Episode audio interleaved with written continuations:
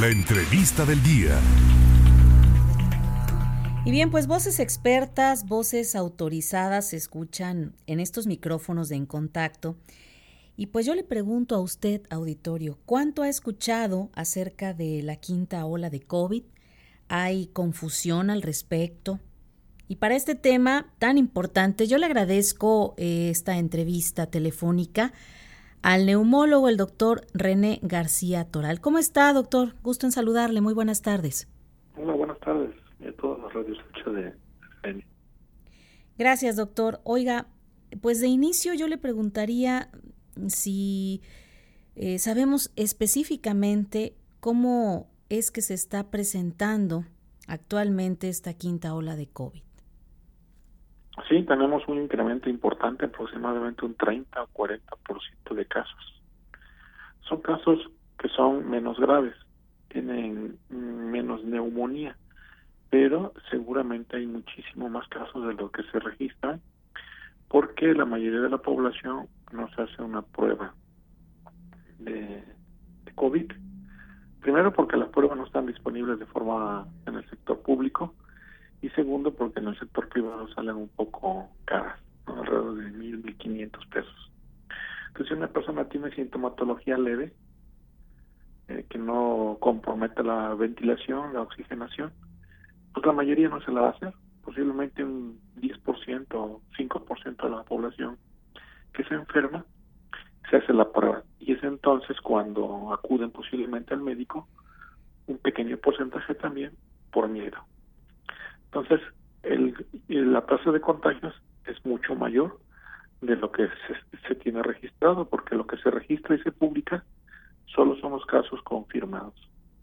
Entonces, tendríamos que multiplicarlo posiblemente por al, al 500% los casos que, que tenemos registrados. Es decir, estamos ya prácticamente ante la quinta ola, aunque obviamente eso no se refleja del todo en pacientes hospitalizados sí hay pacientes que no están vacunados, que no se enfermaron y no están vacunados, y esos sí están teniendo neumonía, aunque pareciera que este virus tiene menor agresividad que, los previos para pulmón. O sea, están presentando neumonías, casos aislados, pero de menor gravedad. Tengo el caso de una señora que se enfermó hace 10 días posiblemente con neumonía y sí tuvo baja de oxigenación. No requirió de hospitalización y se pudo manejar y salir adelante con tratamiento médico ambulatorio.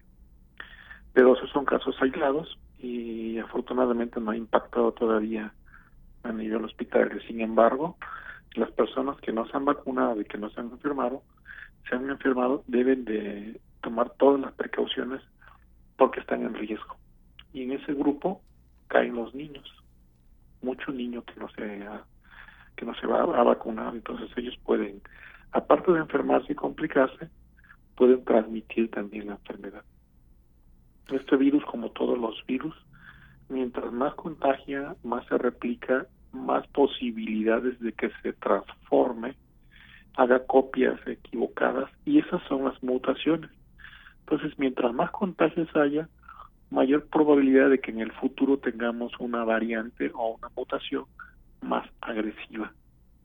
Por eso también es importante pues no contagiar, porque estamos favoreciendo, al estar contagiando a otros, estamos favoreciendo la presencia de nuevas cepas o nuevas, o nuevas variantes en el futuro. Esta nueva, esta quinta ola, eh, por lo menos como ya le dije, no es tan agresiva en cuanto a trastorno respiratorio en, cuanto a causa de neumonía. Pero el virus seguirá circulando y seguirá mutando y es probable que en un año más o menos o diciembre podamos tener una otra ola más agresiva si no actualizamos las vacunas. Tendremos que estarnos vacunando cada año contra este nuevo este virus porque el virus se va a estar mutando. Entonces debemos de seguirnos cuidando y como siempre, cuando una persona tenga una infección respiratoria alta, pues debe de evitar contagiar a sus familiares. No porque sea leve, sino porque evitamos de esta forma la replicación y las mutaciones del virus. México, como Brasil, como la India, como el mismo Estados Unidos, tuvieron muchos contagios y ahí fue donde se presentaron las variantes más agresivas, como el Delta en la India o el Omicron en Sudáfrica. Entonces tuvimos precisamente en los lugares donde se presentan el mayor número de contagios las variantes más agresivas. Y por eso debemos de, cuidarnos pues, para no contribuir nosotros a, al aporte de nuevas variantes agresivas a nivel mundial. Y obviamente vacunar, ¿no? Pero aunque estemos vacunados, eh, podemos contagiarnos y podemos contagiar a otros, aunque no con, con un problema o una enfermedad agresiva. Entonces, pero repito, el hecho de que no tengamos neumonía o una enfermedad agresiva no significa que nos confiemos porque de eso, aún así estamos contribuyendo a las mutaciones del virus. Los virus, como todos los seres vivos, modifican, mutan, nada más que los virus mutan de una forma más rápida, en horas. Los seres vivos, los vertebrados, o sea, el ser humano, pues nuestras mutaciones son imperceptibles porque se presentan en siglos o milenios y los virus se presentan en, pues en horas, ¿no? Son más rápidos, mueren más rápido también que un ser humano, su ciclo de vida es mucho más corto y por eso su mutación es más rápida. Entonces por eso vemos cambios. Las mutaciones son propias de, de la vida, son, los, son las alteraciones en los cromosomas. Entonces, pero precisamente entendiendo eso, eh, lo que debemos hacer es evitar la replicación del virus. Y se evita evitando los contagios. Eso, es lo que podemos hacer como sociedad. Evitar contagiar a otros porque estamos evitando o disminuyendo la posibilidad de mutaciones en el virus. Las mutaciones no se presentan propiamente en un laboratorio, se presentan en la sociedad con los contagios. Entonces, eso es lo que nosotros nos corresponde como miembros de una sociedad, evitar contagiar a otras personas. Doctor, ¿el uso de cubrebocas aún necesario es solo para lugares cerrados y muy concluidos? Mm, pues considero que sí, hay lugares que están muy ventilados, iluminados. El virus pues tiene un peso molecular muy bajo y eso hace que así como el aire, como el humo, fácilmente se disperse y con la luz ultravioleta muere. Entonces, en un lugar abierto, eh, si no tenemos a la persona cerca, pues no hay riesgo, ¿no? Por ejemplo, en Veracruz, con esos nortes que hacen y, el calor intenso, si tenga una persona a 4 o 5 eh, metros, con un color intenso en un lugar abierto, posiblemente no lo más probable es que no me va a contagiar.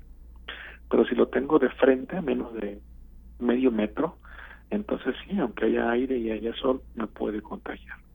Entonces, mm, es, eh, podemos sustituir el cubreboca en lugares abiertos siempre y cuando tengamos una distancia adecuada. En lugares cerrados, en donde se está circulando el aire, pues la tasa de contagios va a incrementar.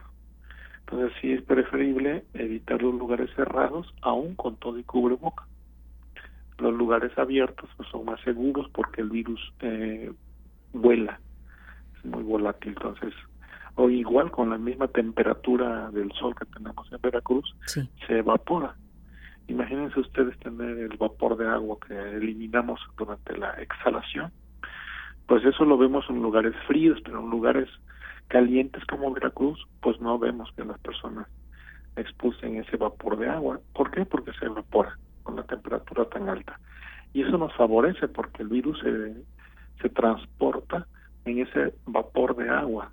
Muchas enfermedades respiratorias se transmiten o se contagian al toser.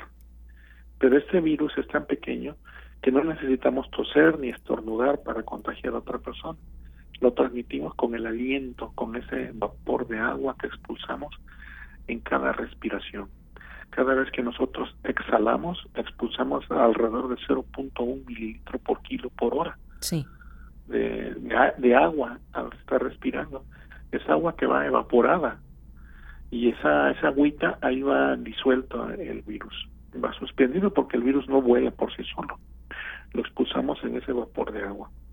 Y ese vapor de agua pues se evapora con la, con la temperatura. Entonces, entonces tenemos dos factores que nos ayudan aquí en Veracruz.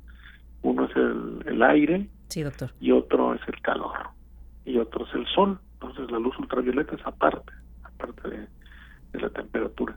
Pero si nosotros ponemos de nuestra parte, guardando la distancia, evitando los lugares cerrados, vamos a, a, favorecer que no tengamos tasas de contagio tan altos como lugares muy fríos, como puede ser la Ciudad de México, o Puebla, o Toluca, que seguramente van a tener, o siempre han tenido más problemas en cuanto a la tasa de contagios y complicaciones. Sí, claro. Doctor, pues... No debemos de confiarnos, debemos de, de tener cuidado porque eh, Veracruz no tendría por qué tener tanto problema de infecciones respiratorias. Sin embargo, las tenemos porque la, la población se confía Así es. y se descuida.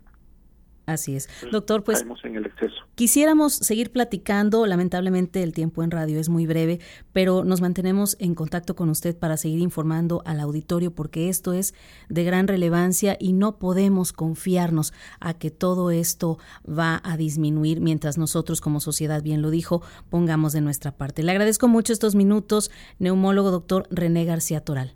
Muchas gracias para servirle. Que tenga excelente tarde, doctor. Sí, igualmente el doctor René García Toral, hablándonos un poco acerca de los riesgos de esta quinta ola de COVID.